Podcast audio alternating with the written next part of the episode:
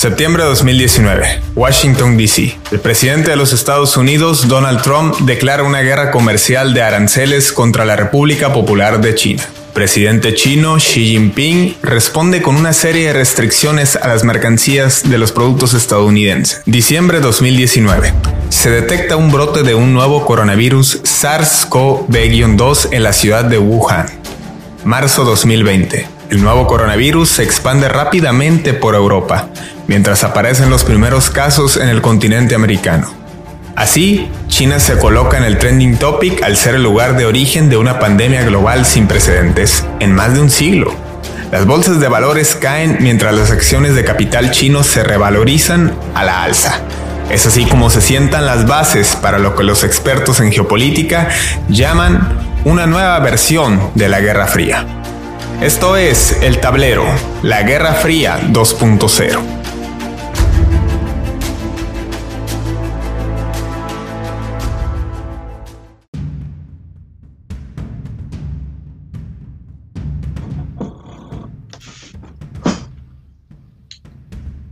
Estados Unidos acusa de 18.000 intentos de sabotaje cibernético por parte provenientes de China.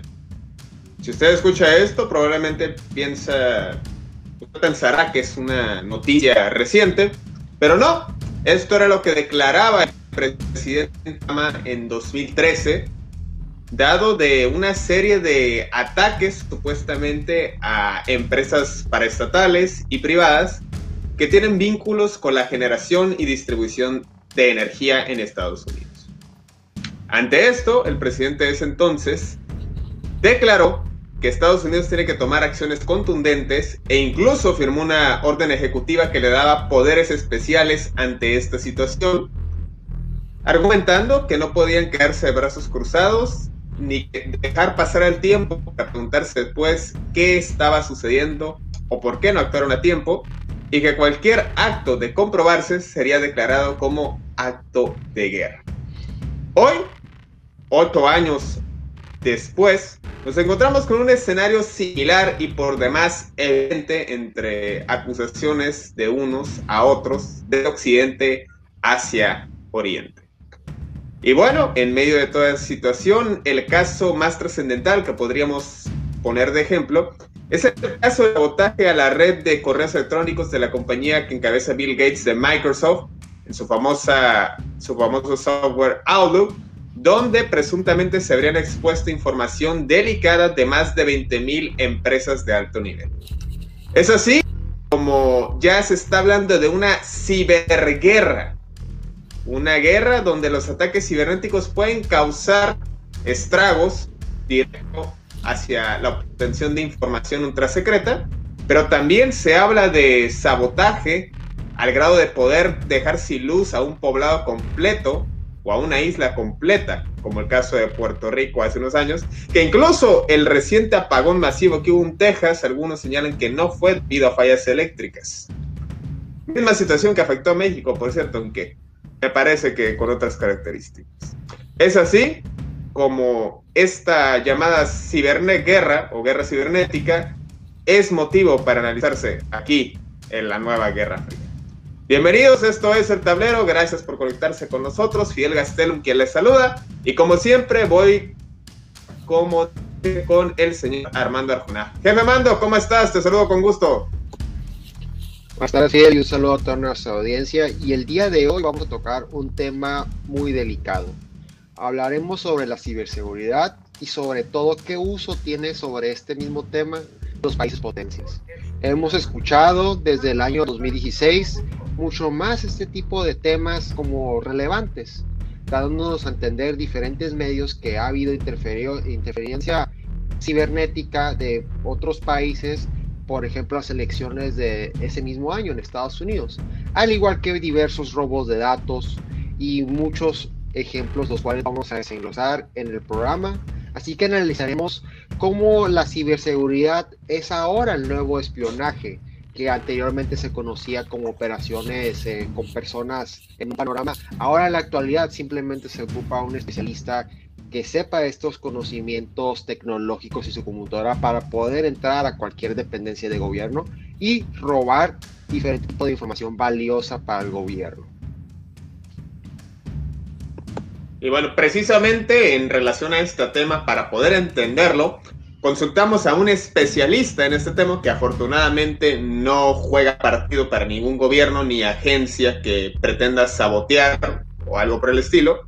No es ningún pirata ni hacker, es un experto en ciberseguridad y en programación que, bueno, ya ustedes lo conocen, pero para quienes no lo conocen, porque ya tenemos meses sin comprar no es que nos sabotearan, simplemente no habíamos, este, eh, así que coincidido en la agenda. Y hoy tenemos el gusto de que nos acompañe desde Alemania el señor Néstor Bustamante. Néstor, ¿cómo estás? Muy buenas noches por allá en Berlín.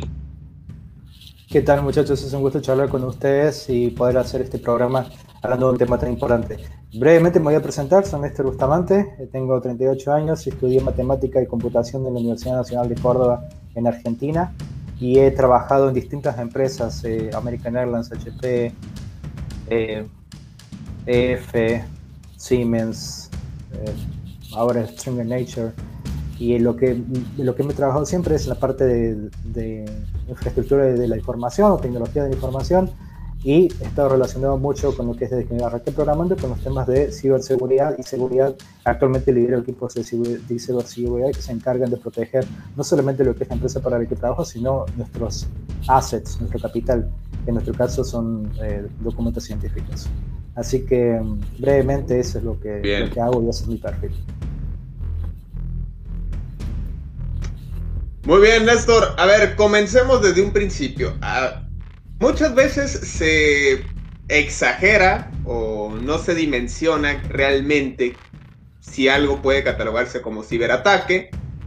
No desconozco realmente o hay quienes lo catalogan con el simple hecho de que mandes un emoticón que de alguna manera molesta o puede causar este es repetitivo el contenido en algún correo de mal gusto y bueno, eso hasta dejar sin luz a un poblado. esa es la escala. Pero realmente, ¿qué, ¿qué, se entiende por un ciberataque? ¿Realmente podría haber tantos como señalan algunas agencias de seguridad?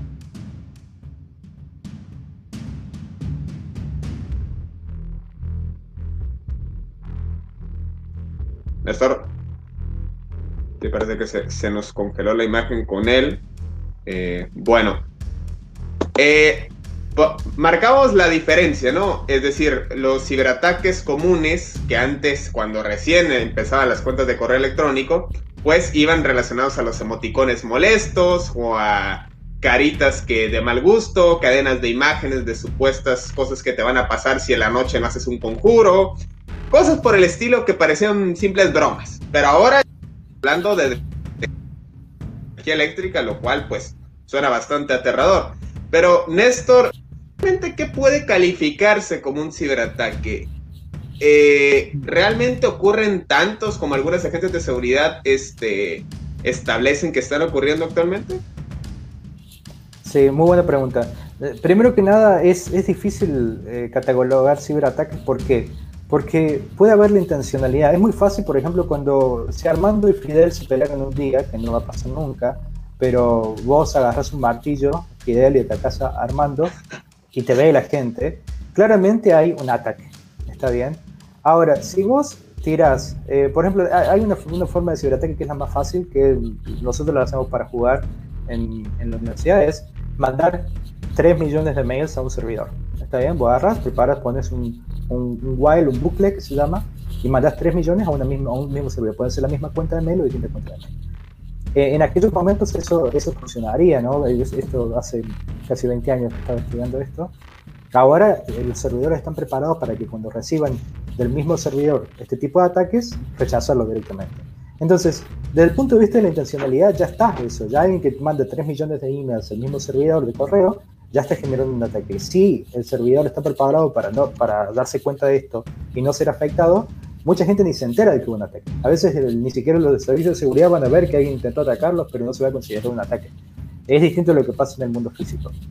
Y con respecto a eso, intencionalidad de ataque hay constantemente.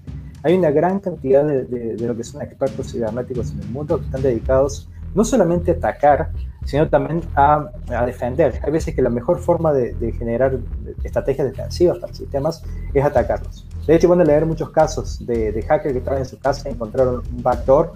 Un backdoor es una puerta trasera, es una forma en la que uno puede ingresar a un sistema. Eh, para decirlo, es un código, supongamos que uno está haciendo un código muy complejo. Eh, vamos a dar un, ejemplo de, de un teléfono inteligente. Uno tiene un teléfono inteligente y la contraseña eh, es la que uno setea o la cara de uno o los datos biométricos. Pero en algún momento esa persona puede ser que vaya presa o que fallezca y que la policía quiera acceder a esos datos. Para acceder a esos datos, antes era legal poner algo que se llamaba una puerta trasera. Es decir, que un, ingeniero podía entrar con ciertos códigos, con ciertas, con ciertas técnicas a ese teléfono y recuperar los datos, pese a que no tenían ni las huellas digitales, ni, ni otros datos biométricos, ni la contraseña del usuario. Bueno, esas puertas traseras son las que están constantemente tratando de explotar, tratando de, vulnerar estos eh, agentes cibernéticos. Que, lo que yo consideraría un ataque, lo que se considera que tiene que ver con, con, lo que nosotros vemos en los diarios, es cuando uno se da cuenta que realmente esas empresas han sido atacadas. Por ejemplo, el último caso, cuando se atacaron los, los equipos de, durante este año, se atacó Microsoft, eh, sistemas relacionados con el correo electrónico, lo que se intentaba hacer, y acá también tenemos que considerar algo, eh, el oro del siglo XXI, probablemente el resto de los siglos, si continuamos como especie después de esta pandemia, es, son los datos. ¿Está bien? Si yo quiero robar dinero, puede ser que el dinero valga por un tiempo, Bitcoin puede ser que valga por un tiempo, pero no son medios que sepamos que va a salir por siempre. Ahora, si yo robo, robo el dato de que Fidel atacó con un martillo a Armando y nadie más lo sabe, pero está en algún mail y yo tomo ese dato, ese dato es muy valioso. Está bien, ese dato siempre va a ser valioso, esa información siempre va a ser valiosa. Entonces, los últimos ataques de este, de este año, los, famosos ataques de Microsoft, han sido ataques de datos. Pueden ser datos puntuales, información que se extrae por, por, los emails, sino también pueden ser datos de información. Por ejemplo, yo acabo de decir mi edad, mis estudios, de dónde vengo, y esa es información muy valiosa, ¿está bien? Por ejemplo, a lo mejor me pueden preguntar eso en una pregunta secreta en un sistema para, para identificarme. Entonces, esos datos, eh, por eso no usen esos datos en preguntas secretas, ¿no? esos datos que uno le preguntaría en una entrevista y uno los da, no los tienen que usar en preguntas secretas. Pero lamentablemente hay constantemente este tipo de ataques. Gran parte de los sistemas, de los eh, expertos cibernéticos están trabajando en eso, no solamente desde el punto de vista de los ataques, sino que ustedes van a leer muchas veces en noticias que un muchacho en su sótano eh, hackeó Microsoft, hackeó algún sistema de Microsoft o de alguna empresa. Y después dice, no, yo no los hackeé para, para vulnerarlos, yo los hackeé para avisarles que tenían esta vulnerabilidad y después termina siendo contratado por un sueldo muy alto para trabajar en defensa, pero muy probablemente el muchacho empezó hackeándolos, ¿no? Eh, el tema es que ahí, ahí queda la decisión de uno de decir, bueno, voy y les aviso o sigo hackeándolos. Ahí es muy fácil hackear un sistema. Ustedes agarran un tutorial de Google. a ver, deja ver si ataca para luego ser contratado, o sea, más o menos como miembros del Estado Islámico en, en Siria. Salón de las distancias, sí. Lo que hacen es demostrar vulnerabilidades y cuando exponen esas vulnerabilidades, puede ser o bien porque tenían esas buenas intenciones o bien porque pueden ser descubiertos. Hackear un sistema es muy fácil, como les decía. No ser descubierto en ese hackeo es más difícil. Que eso es lo que, lo que después creo que vas a hacer un poco más de preguntas vos con respecto a lo que pasa con los grandes poderes mundiales, ¿no? con lo que pasa con China, con Estados Unidos y Rusia, que constantemente se están atacando, pero ninguno hace ninguna acusación formal. ¿no? Tenemos a Pompeo, que es el que decía que el coronavirus se inventó en China en un laboratorio, diciendo que es un ataque, cuando teníamos a Pompeo no lo tenemos más, eh, pobrecito. Pero ese tipo de cosas salen de gente que no son expertos, no, no, no salen de, sistemas o de un experto informático que diga, acá está la IP, que la tracemos después de hacer todos estos rebotes de IPs enmascaradas usando la red eh, de Dark eh, Internet eh, Tor y llegamos a este IP. No, no hay ningún, ningún smoking gun que se llama, ¿no? La pistola humeante no hay pistolas humantes para ese tipo de, ataques porque se, están muy bien hechos, ¿no? Y, están y esos son los que realmente llegamos a leer nosotros. Hay cientos, podría decir miles, tal vez eh, cientos de miles de ataques que no vamos a leer nosotros. Algunos de ellos porque precisamente sean que hackearon nuestra cuenta de mail y Google no nos va a avisar hasta que nos enteremos porque alguien nos está eh, haciendo extorsión con esa información. Pero muchas veces no nos enteramos de los ataques en los medios porque no es fácil saber de esto está bien, y cuando se sabe, eh, y cuando ya los, usuarios están alterados o, afectados, es cuando sale la parte legal de una empresa a dar las disculpas y decir, no, solamente perdimos, no fueron 18 mil personas que fueron expuestas, fueron solamente 5 mil personas, por ejemplo. Que precisamente para hablar de la parte legal, pues está aquí el señor Arjona. Armando, me gustaría preguntarte, ahora con esta explicación que da Néstor, ¿qué tanto, qué tanto análisis legal habría que hacer para casos como el de Cambridge Analytica? Que irónicamente ese fue más que comprobado y llevaron a Zuckerberg como, bueno, no sé si como testigo, como, bueno, fue requerido por la ley, no sé en qué calidad de qué Zuckerberg realmente, cuestionado por este Alexandro Casia Cortés, por cierto. Este. y bueno, también pues el caso de que siempre se ha alegado el caso no comprobado, que no ha habido evidencias, pero que se sigue insistiendo en la interferencia de Rusia en las elecciones tanto de 2016 como de 2020. La realidad de las cosas es que esos ejemplos de ataques son relativamente nuevos. Ese tipo de ataques no tienen más de 20 o 30 años que toman este tipo de hechos tan fuertes que produzcan las, las consecuencias que producen el día de hoy. Por esto mismo, la legislación que se ha llevado en la creación y partición de leyes de esta materia en cuestión de ciberseguridad está muy rezagada en diferentes países, incluyendo países potencias como puede ser Estados Unidos. Eh, países como que conforman por parte de la Unión Europea han hecho algunos esfuerzos para poder implementarse en lo que viene siendo la seguridad de los mismos datos, pero en el, continente americano, en el caso por ejemplo de Latinoamérica, no se hay una ley o una legislación la cual proteja al 100% esto, o sobre todo que le dé el seguimiento concreto que se debe a todo este tipo de interferencia electrónica, cibernética. En Estados Unidos, pues hemos visto muchos ejemplos. Por ejemplo, en el caso de 2019, argumentó lo que viene siendo la NSA, que hubo un robo muy fuerte de cuatro planos de diferentes aviones caza incluyendo el F-22 Raptor, así como diferentes aviones de la marca Boeing, que fueron robados su información y cayeron en manos de diferentes países, en uno de ellos pues en concreto China, a lo que argumenta este mismo organismo de inteligencia estadounidense. Al igual que en las elecciones pasadas, pues se incluyó también que Irán había interferido en lo que viene siendo algunos correos de, este grupo extremista, los Proud Boys en Florida, para malinformar lo que vienen siendo estos mismos usuarios. Así que hemos visto muchos casos los cuales exponen este tipo de interferencia, pero no se llega a nada concreto, o las pruebas no se proporcionan concretamente. Y y el caso clásico, pues es la interferencia de las elecciones del 2016, cosa que se filtran los correos por parte del la, la, la, Convención Nacional Demócrata, entre ellos correos muy delicados, muy sensibles, incluyendo el de Hillary Clinton. Y tenemos a Joe Brennan, que en ese caso era el director ah, de la CIA. déjame ver, creo, creo, creo, que, creo que llegó la pizza, déjame ver. No, perdón, me confundí. Continúa Armando. Oh, y tenemos al director de la CIA, Joe Brennan, que sale y estima que eh, los datos sí, que sí hubo una interferencia rusa en esta misma filtración de los datos, cosa que después el reporte Mueller, al igual que otras investigaciones, pues nos proporcionan que no, que no hubo interferencia, no mencionan los datos concretos. Es la realidad de las cosas el día de hoy. Y hablando sobre la interferencia que argumenta el establishment estadounidense de las estas últimas elecciones, que mencionan que hubo interferencia, pues si no se podía esclarecer lo del 2016, pues mucho menos lo del 2020. Eso es por el lado electoral o por la casa de brujas, atribuyéndole todo tipo de acciones de ciberataques pues, a Rusia.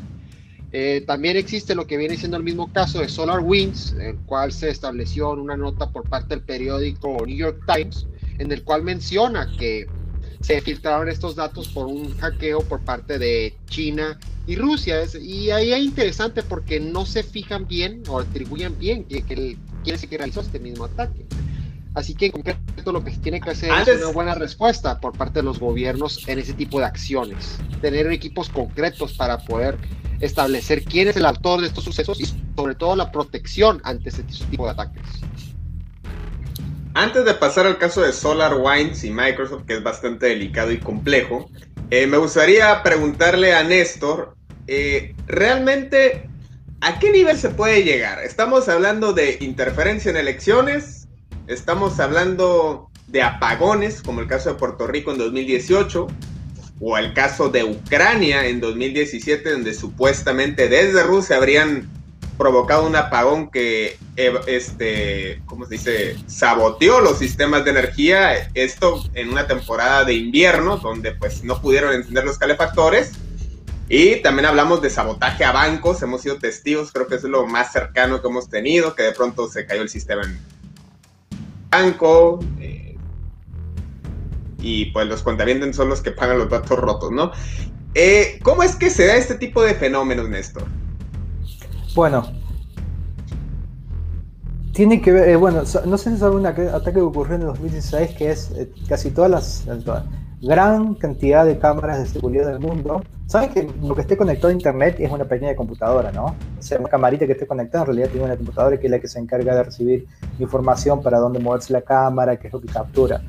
Entonces lo que se hizo fue se hackeó gran cantidad de, de estos sistemas inteligentes, que eran cámaras la mayoría, y se los usó como poder de computación para tratar de, hacer estos ataques de, sistemas, ¿no? Ataques por fuerza bruta se les llama. Simplemente vos envías muchas contraseñas al mismo servidor a ver si alguna le pegas, alguna le das. Entonces, la respuesta es, mientras más tecnología tenemos, más vulnerables somos. Les hago el desafío de tratar de hackear, no quiero mencionar ningún país, pero un país que no esté muy adelantado, que todavía sea totalmente analógico y no lo van a poder hackear, ¿no? Un país, sea en el medio de Latinoamérica, en el medio de África, que no tiene mucha infraestructura de sistemas, cuando lo intenten hackear no van a poder, no tienen ningún sistema que hackear. En nuestro caso, mientras más digitalizados estamos, mientras más sistemas tenemos, más fáciles somos de hackear. Eh, por ejemplo, en Shanghai, Shanghai es una ciudad, viví en Shanghai, es una ciudad totalmente inteligente, razón por la cual los, los sistemas que tiene están constantemente siendo testeados para que no reciban ningún ataque. ¿Por qué? Con una computadora y un sistema que realmente puede hackear, o un ejército de hackers, que por lo general es un ejército, son mucha gente, eh, que logre hackear Shanghai, nos quedamos sin luz, sin, sin ascensores, eh, sin semáforos, hasta los semáforos son inteligentes, sin poder pasar el metro, el metro también es inteligente, los, los, los torniquetes del metro son inteligentes. Así que podrías bloquear absolutamente la ciudad. Ahora, por eso es que tiene que ir de la mano la capacidad de digitalización y de, de avance tecnológico con algo que se llama ciberseguridad. Y lo van a escuchar muy, muy, muy seguido porque el ciberataques es una palabra, pero los departamentos que más, ustedes esto lo pueden investigar, los departamentos a nivel de las grandes empresas de, de lo que sea, ¿no? No, no solamente las empresas que hacen eh, tecnología de información, las empresas que manejan cualquier tipo de capital que esté digitalizado, el departamento que más está invirtiendo dinero hoy es el departamento de ciberseguridad. Están contratando más gente, les están dando más herramientas, les están dando más capacitación, están trayendo más, eh, más eh, pirámides de liderazgo para tener más gente lista para poder tener eh, capacidad incluso de trabajar las 24 horas, dependiendo de sistemas. Entonces, lo que tiene que pasar para evitar estar ser tan es que sé lo que está pasando exactamente ahora. Se está poniendo mucha inversión en equipos de ciberseguridad para tratar de estar atentos y preparados para cuando se reciben los ataques, porque ninguno pregunta eh, eh, si nos van a atacar. Lo que la pregunta es cuándo nos van a atacar. Todas las empresas. Todas las empresas tienen algún capital que tiene que defender, ya sea investigación o ciencia, ya sea datos de usuarios, ya sea em, información sensible si es un bufete de abogados, por ejemplo, en caso de Armando, o si sos un comunicador, información, fuentes reservadas de información. Todos esos tipos de datos tienen que estar protegidos y si están en un sistema digital, es posible que sean atacados. Por eso es que tiene que haber defensa de esos sistemas digitales.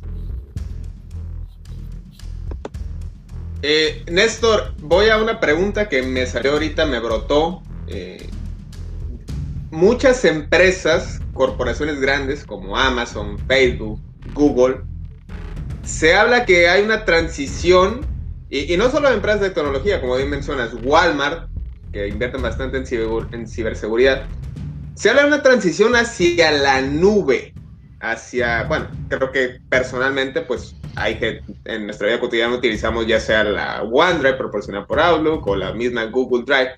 Pero esta famosa nube de la que se habla de transición es parte de ese proceso de ciberseguridad. ¿Están de alguna manera más seguros los datos o la información dentro de la nube o es una cuestión de practicidad? En realidad, al principio, cuando vos le, le hablabas a un CTO o a algún gerente de, un sistema informático que ibas a migrar a la nube, lo primero que te decían, no, no voy a migrar a la nube, prefiero tener toda mi información en mis servidores que están tres eh, pisos bajo tierra, en, mi ubicación es allá en California o en alguna ciudad europea, tengo mis servidores ahí guardados, resguardados con 20 guardias de seguridad. Para poder hackear esos servidores tiene que uno ingresar con un disco duro y tratar de ingresar. Primero tiene que matar a todos los guardias y entrar y poder hackear esos servidores. Y, y eso es lo que te diría un sitio hace 10 años, por ejemplo. Ahora ya no más, ¿no? Ahora la capacidad que se ha logrado de, de, seguridad en el nivel de la nube, precisamente porque está preparado y por, para estar al mando de la mano de lo que hablábamos antes de tecnología, la nube se ha vuelto muy segura, ¿no? De todas maneras, eh, creo que todos conocen los, los, casos de Scarlett Johansson y todos estos modelos famosos que tenían sus fotos en, en un dispositivo de Apple y eh, esas fotos fueron filtradas porque se hackearon sus servidores. En sí, el señor Arjona me pasó algunas de ellas. No, no es cierto. Eh, por eso es que por eso es que no, eh, esos, esos datos, si hubiera, uno tendría que haberle robado el teléfono a Scarlett Johansson para poder tener esas fotos, pero Scarlett Johansson está eh, backupeando sus fotos en la nube, ¿no? Entonces, lo que se hackeó no fue su teléfono, sino que se hackeó su cuenta en la nube. Eh, es verdad, en el principio la nube era mucho más vulnerable, pero de ahora se ha vuelto uno de los, de los lugares por excelencia. Casi todas las empresas grandes que conozco están moviendo sus infraestructuras a la nube. ¿Por qué? Porque también los servidores y las empresas que venden estos servicios garantizan, y por ahora no ha habido ningún ataque famoso, garantizan que esos datos ahí van a estar protegidos y de hecho dicen que más protegidos en un servidor tres pisos bajo tierra en alguna ciudad no, no descubierta de Europa o no, no mencionada de Europa. Que bueno, muchas de las veces, este, y no me dejará mentir el señor Arjona, las veces que son, este, que tienen su base en alguna ciudad europea, ya sea Luxemburgo o Holanda, pues tiene que ver más con una cuestión de, de física, ¿no? Digo, ya sabes, llámese Uber, por ejemplo. Pero bueno, eh, Armando, supongamos que te encargan de Scarlett Johansson. ¿Qué tantas consecuencias, a qué nivel primera, hay una claridad de leyes eh, sobre cuál debe ser el proceso o la con, al nivel que puede llegar una condena en caso de identificarse el origen de ese ataque o de esa este, sustracción de información.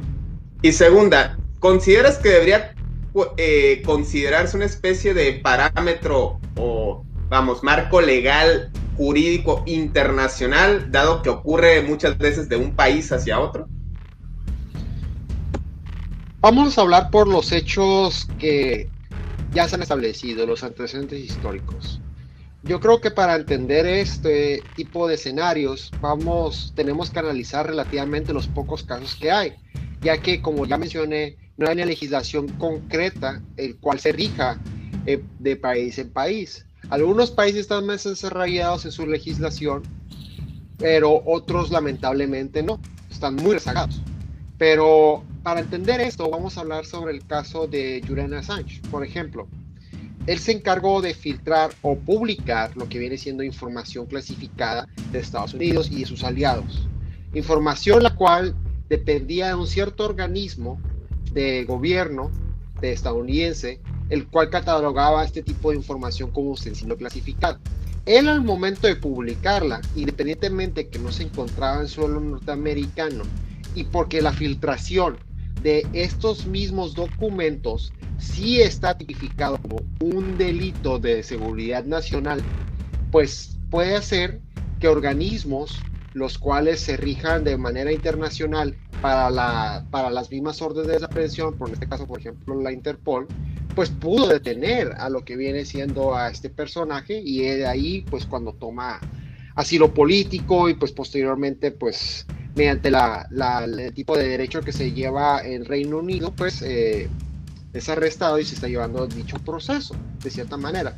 He ahí un pequeño antecedente de cómo cierta información sensible el cual se compartió, se filtró y se compartió y qué tipo de persecución legal hay en contra de esto mismo. Hablándolo en otros escenarios, también depende mucho el tipo de información el cual se está filtrando o el cual se está interfiriendo. La realidad de las cosas es de que, como menciona Néstor, pues la mayoría de este tipo de ciberataques, los mismos uh, organismos que se supone que deben de vigilar lo que es la seguridad para la prevención de este mismo ataque, no se dan cuenta. Así que, de cierta manera, comparto mucho su opinión respecto a esto mismo. Yo creo que otro ejemplo muy claro que viene siendo eh, que muchos de los países los cuales no están desarrollados en esta materia, pues se han sumado o se han implementado a ese tipo de modelos de control, de control tecnológico, más concreto estatal. El caso podría ser, por ejemplo, la nueva ruta de la por parte de China, que en todos los países los cuales está apoyando en su infraestructura, curiosamente está apoyando también lo que es, su materia de seguridad y seguridad, apoyando lo que viene siendo estos circuitos de cámaras, estos circuitos de monitoreo, estos circuitos de que cuidan en sí lo que viene siendo la seguridad de, de la población, pues hace que estos mismos países pues ya se tengan que actualizar constantemente lo que viene siendo su, su ciberseguridad a estos mismos circuitos de información es ahí que tienen que estar, que tienen que atacar otro, tipo de frente tecnológico para evitar que otro tipo de organismos, eh, ya sea de gobierno o independientes, pues tengan una interferencia de por medio. Pero ahí ya va a derivar de país en país, derivar lo que viene siendo su propia legislación para poder contrarrastrar lo que viene siendo este tipo de, de ataques. Y vuelvo a reiterar, como lo establecí en el punto pasado, la solución viene siendo que cada país implemente sus organismos para poder evitar este tipo de acciones en contra de ellos mismos. Muy bien, ahora llevando el tema al contexto de la Guerra Fría, Néstor, te pregunto directamente, ¿se puede hablar de la existencia de ejércitos cibernéticos? ¿Hay hackers que en conjunto trabajan en favor a los intereses de una nación? Es una muy buena pregunta. Antes de responderte, brevemente quiero decir que Christopher Chani, que fue el hacker que hackeó a Scarlett Johansson a Cristina Aguilera y a otras celebridades, fue preso por, 10 años, pero no fue preso por 10 años por hackear. Fue preso por 10 años porque aparte había hecho extorsión a algunas personas que no eran famosas de su entorno y por violar la privacidad de esta gente. Como bien dice Armando, todavía no hay legislación suficiente y quiero mencionar un impacto muy fuerte que tiene eso, ¿no? Al no tener legislación. En, en Alemania, yo vivo en Alemania, acá mandamos cartas para todo. Yo tengo que mandar una carta prácticamente para todo lo que se tiene que hacer. Y las cartas tardan y llegan tal, algunas se pierden. Para hacer la declaración de impuestos por carta, por ejemplo. Y, y, esto uno dice, uno dice, wow, ¿cómo puede ser que Alemania, un país con tanta capacidad, se maneje todavía por carta? Y tiene que ver mucho con que todavía no hay legislación para todo lo que pasa a nivel cibernético. Entonces, como la legislación, sobre todo en Europa, es, es un proceso lento, el COVID-19 ha sido muy rápido, pero el resto de la legislación europea es muy lenta, eh, la tecnología viene, como decíamos, de un lado, tiene que ir de la mano la tecnología, la defensa y la legislación. Bueno, a la que está la legislación tan rezagada, la tecnología también está rezagada. Se cierra ese punto, pasamos al punto de, si hay ejércitos. Em, no he visto ninguno, no he visto ningún ejército cibernético ni de Rusia, ni de China, ni de Estados Unidos, pero eh, uno puede agarrar e inferir que existen por lo menos. Yo, yo no creo que ninguna persona, eh, o sea, me da la impresión, que no son contratados. Eh, hola, mira, hola, soy China, hola, soy Rusia, te contrato para hackear Estados Unidos o para hackear otras empresas. pero sí hay empresas informáticas que se encargan, incluso yo te digo, yo no lo haría nunca, ¿no? Pero yo me pondría una empresa de seguridad informática si yo quisiera juntar un ejército de hackers, ¿no? Yo me pondría una empresa que se encargue, porque gran parte del trabajo de los equipos de seguridad informática es hackear, ¿no? Eso lo habíamos dicho antes, ¿no? Es, yo si quiero saber que realmente mi sistema es fuerte y no es vulnerable, voy a intentar hackearlo, voy a intentar hackearlo con fuerza bruta, con mail bombing, con, distintos tipos de, de operaciones, con inteligencia artificial, con machine learning, y, así voy a saber que realmente mi, sistema es fuerte. Si no es fuerte, le voy a verificar eso al, jefe de seguridad informática o al, jefe, el Chief CISO, que es uno de los... Bueno, ¿hace cuántos años? En fin, es una empresa de hace 20 años y tenía un CISO. CISO es eh, Chief Information Security Officer, ¿no? una persona que está a nivel de ejecutivo de una empresa, al C-Level, y se encarga de la seguridad informática sí hay de esas empresas. Hay empresas grandes que, en principio se encargan de seguridad informática y hay muchas de esas en China Y no sería ningún nada raro que alguien venga y le diga, mira, tenemos que agarrar y probar la seguridad informática de esta empresa, de Microsoft, por ejemplo. Fíjate si tiene una backdoor para el sistema de, correo electrónico de ellos. Y la gente va, y fíjate que a ese punto ni siquiera uno sabe que está haciendo un, trabajo ilegal. Siempre está haciendo lo que le dijo su jefe que tenía que hacer para ver la, seguridad informática del sistema. ¿no? Ahora, ¿quién se queda con esos datos y cómo se, una vez que se toman esos datos, que se tiene acceso a esos datos, claramente es un crimen y claramente se sabe que se está haciendo algo que es un ataque cibernético porque uno está tomando datos. Eso en ninguna parte del mundo es legal.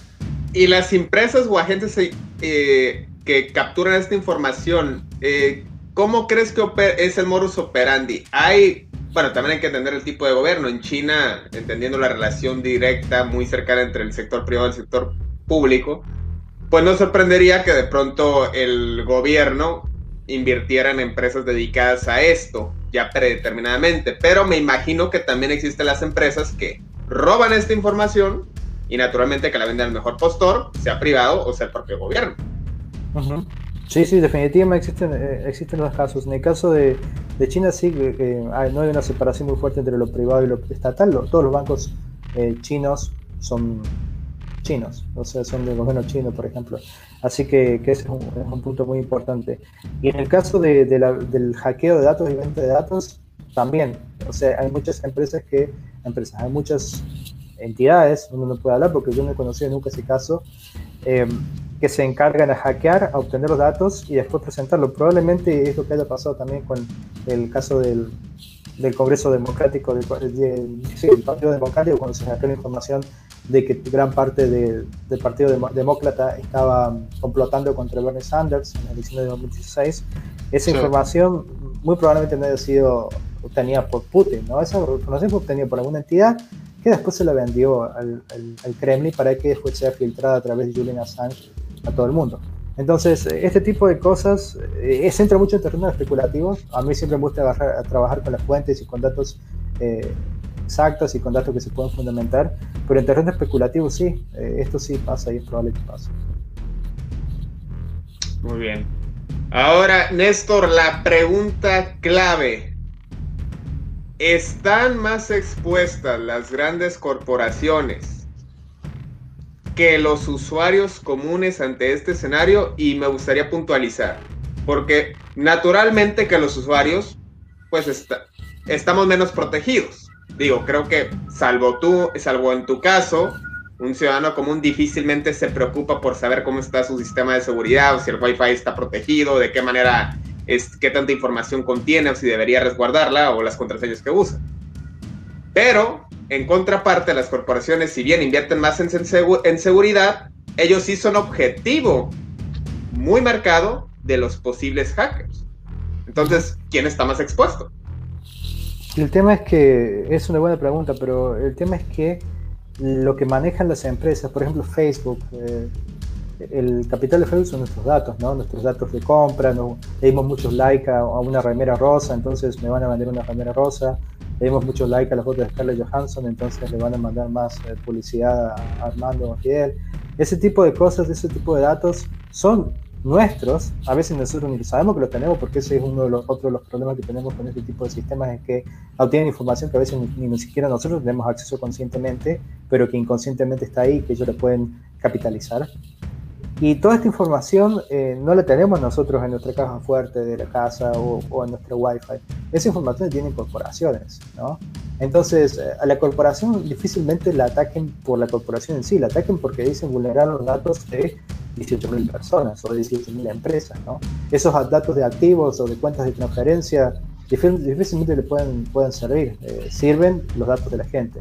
Así que nosotros estamos expuestos doblemente. Si uno tiene un hacker y uno tiene una casa de un millón de dólares, eh, el hacker va a intentar sacar fotos de uno en situaciones comprometedoras, ya sea por la cámara web o en, o en la, o en la vida cotidiana, para tratar de sacar dinero. Las corporaciones tienen mucho más dinero pero estamos doblemente comprometidos la gente de a pie. Estamos comprometidos por nuestros mismos datos y porque gran parte de nuestros datos los, los hemos cedido muchas veces gratis a corporaciones que a veces ponen como, por ejemplo, SolarWinds. ¿Saben cuál era la contraseña del servidor de FTP de SolarWinds que fue hackeado a finales de 2000? 1, 2, 3, 4, 5, 6. SolarWinds 1, 2, 3. O ABC. serio? SolarWinds, SolarWinds 123, sí. Eh, obviamente los iban a hackear, ¿no? Pero, no manches, no hombre. Así que por eso les digo, nuestros datos están comprometidos doblemente. Están comprometidos a nivel personal y a nivel de, de corporaciones porque las a ver, a, ver, eh, Néstor. Son dueños nuestros.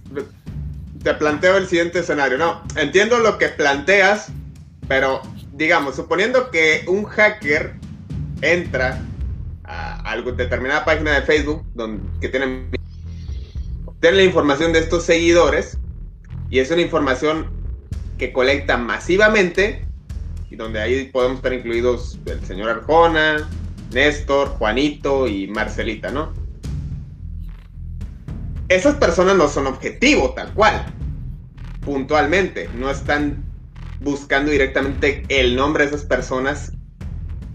Y a lo que voy puede ser que en, si hay un hackeo hacia una empresa como Microsoft y sale información delicada, del círculo ejecutivo de Bill Gates, pues ahí ya estamos hablando que estas personas, por el tipo de el negocio en el que están involucrados, pues sí son objetivo. No obstante que estas personas, me imagino, al trabajar en Microsoft, estar, tendrán sistemas de seguridad que busquen bloquear esos hackeos. Entonces, es ahí donde a veces yo sí me cuestiono realmente si ellos puede que estén menos expuestos, pero pues a fin de cuentas ellos sí son blanco de algunos hackers en contraste a lo que nosotros los comunes podemos serlo.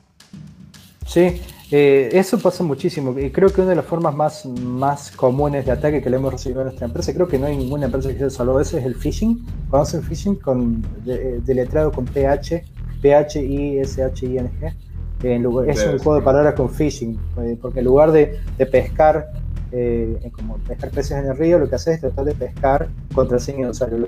la forma de ataque más común es agarrar y le mandas a alguien que esté en el C-Level. Y eso, eso tenés mucha razón ahí. Eh, eh, el tema, de, la parte que tengo que discutir es, no sabes la cantidad de veces, no, no puedo decirte la cantidad de más de 100 veces, que algún amigo de Facebook me tipió diciéndome, Néstor, ¿cómo le hackeo la computadora a mi novio barra novia? ¿no? O sea, es, es, increíble. Yo creo que pongo hackear o la computadora en, los mensajes de, Facebook, que son los que me mantienen en contacto. No te pasa en China, pero en, Argentina en Latinoamérica o en Estados Unidos, y te van a aparecer todos los, la cantidad de veces que me, me pidieron hacer eso. Incluso una vez fue una esposa también, una esposa para Entonces, la, ese, no, no todos los hackers hacen un análisis de costo-beneficio, ¿no? No todos los hackers van a hacer, oh no, mira, yo hackeo el C-Level, entonces la posibilidad de tener datos que me den 3 millones de dólares son mejores. Hay algunos hackers que van a hackear lo que pueden, como la intencionalidad que tienen estos amigos míos que son hackers, pero quieren usar servicios de algún experto para tratar de hackear a su pareja. Pero la mayoría de las veces va a ser un, costo, un análisis de costo-beneficio. Yo puedo ir, ahora como estamos viendo, algún hacker puede ir preso, no por leyes y como bien decía Armando, pero por violación de privacidad. Entonces, la, posibilidad de ir preso me tiene que ser por algo que valga la pena. Entonces, trato de hackear a un ejecutivo. Lo que se hace es, por ejemplo, decir, mira, tu cuenta, le mandas un mail al ejecutivo, que a veces que tenés acceso, le decir, mira, tu cuenta de Facebook ha sido eh, comprometida, tienes que cambiar la contraseña. Entonces te abre una página que dice www.facebook, en lugar de con doble o con una u.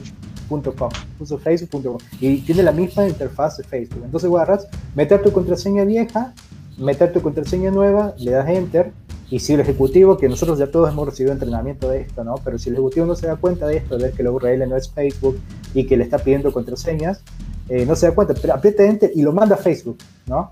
Ahí lo que se hace Ahí, es, la famosa, ahí es la famosa puerta trasera o pared, ¿no? Eh, en realidad, en este caso, lo, que está haciendo phishing eh, no se está usando ninguna puerta trasera porque en realidad es la interfaz directa de Facebook. Lo que hace es tomar esa contraseña que tomó la primera, la contraseña vieja, y mandar con esa contraseña a Facebook. De es una redirección. Esto es un hackeo muy simple, lo puede hacer cualquiera desde su casa, ¿no? Y el tema es que la mayoría de la gente eh, no estamos preparados para eso, sabemos que estamos preparados.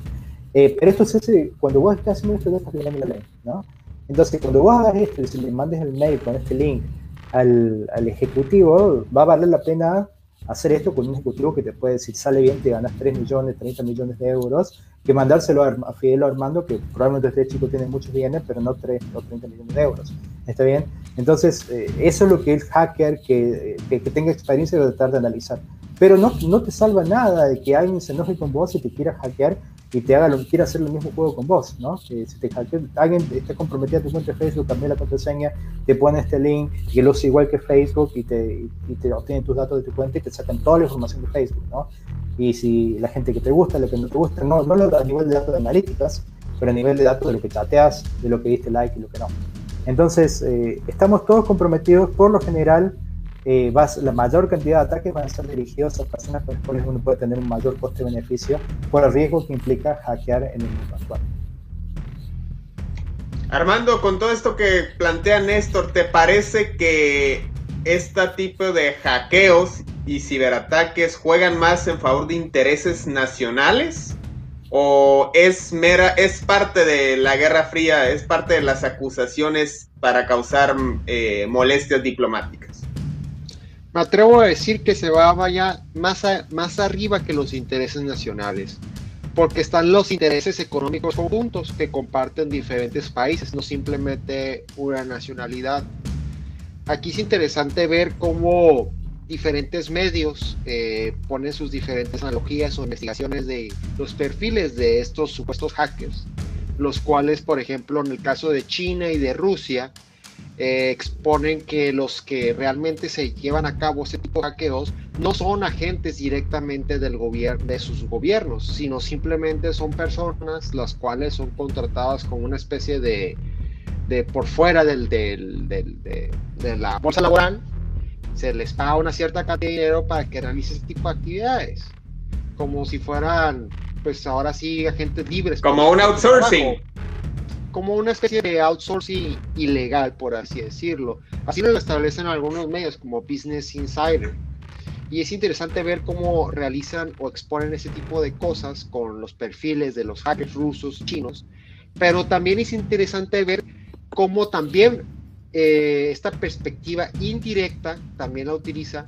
Es que, por ejemplo, países como, por ejemplo, China, que invierte mucho en la educación de sus, de sus ciudadanos, pues apoya lo que viene siendo que estudien ese tipo de diferentes tipos de carreras, entre ellas pues carreras que pues implican lo que viene siendo pues la computación o todo el manejo total de, de temas computacionales incluyendo la ciberseguridad, lo cual posteriormente se podría utilizar como una especie de trabajo para alguna empresa que en el caso de China pues la mayor parte pues tienen acciones con lo que viene siendo los bancos centrales del mismo gobierno o el mismo gobierno en sí.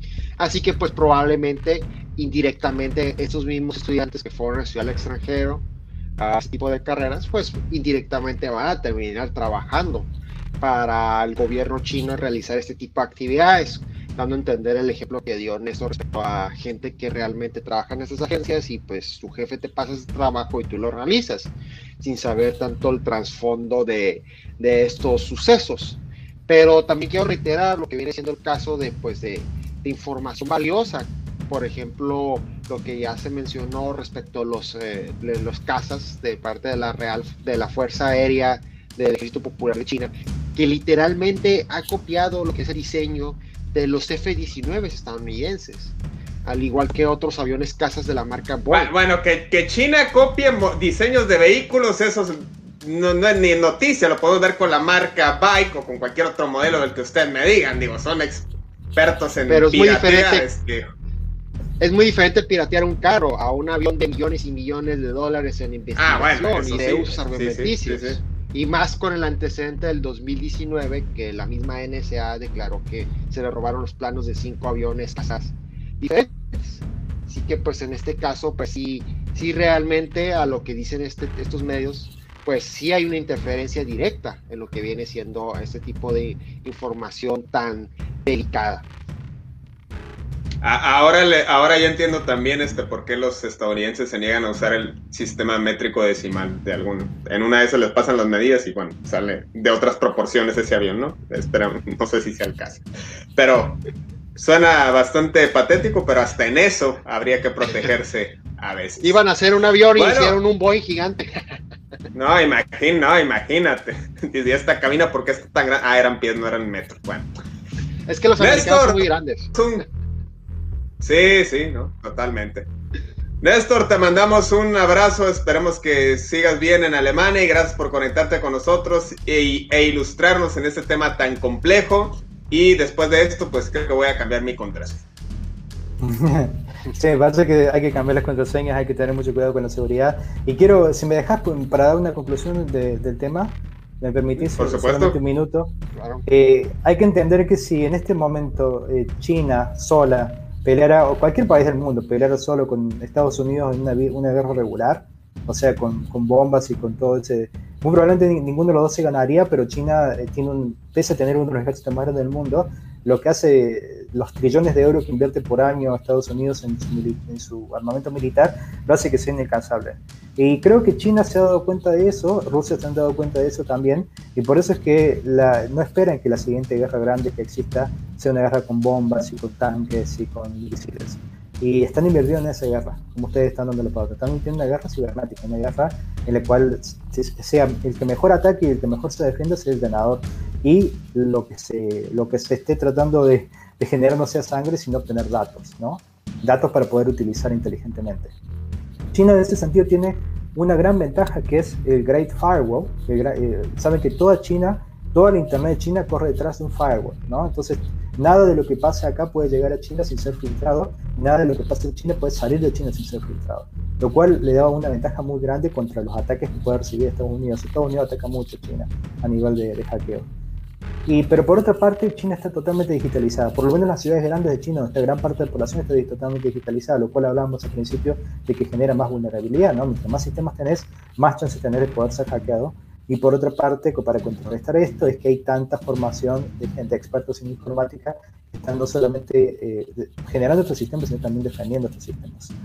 Así que lo último que quería decir, lo mencionó al principio Armando, la, la, iniciativa de la franja y la ruta está totalmente alineada con lo que es eh, la parte digital de China, lo que es la estrategia digital de China, y también puede ser algo que sea debilitante o desbalanceante en cualquier tipo de enfrentamiento. Y yo te digo, entre, de mi parte, por un lado uno puede decir, bueno, es mucho mejor una guerra en la cual no hay ninguna bomba o disparo, eh, disparado, pero los sistemas eh, hospitalarios, los sistemas sanitarios del primer mundo dependen del sistema informático, ¿no?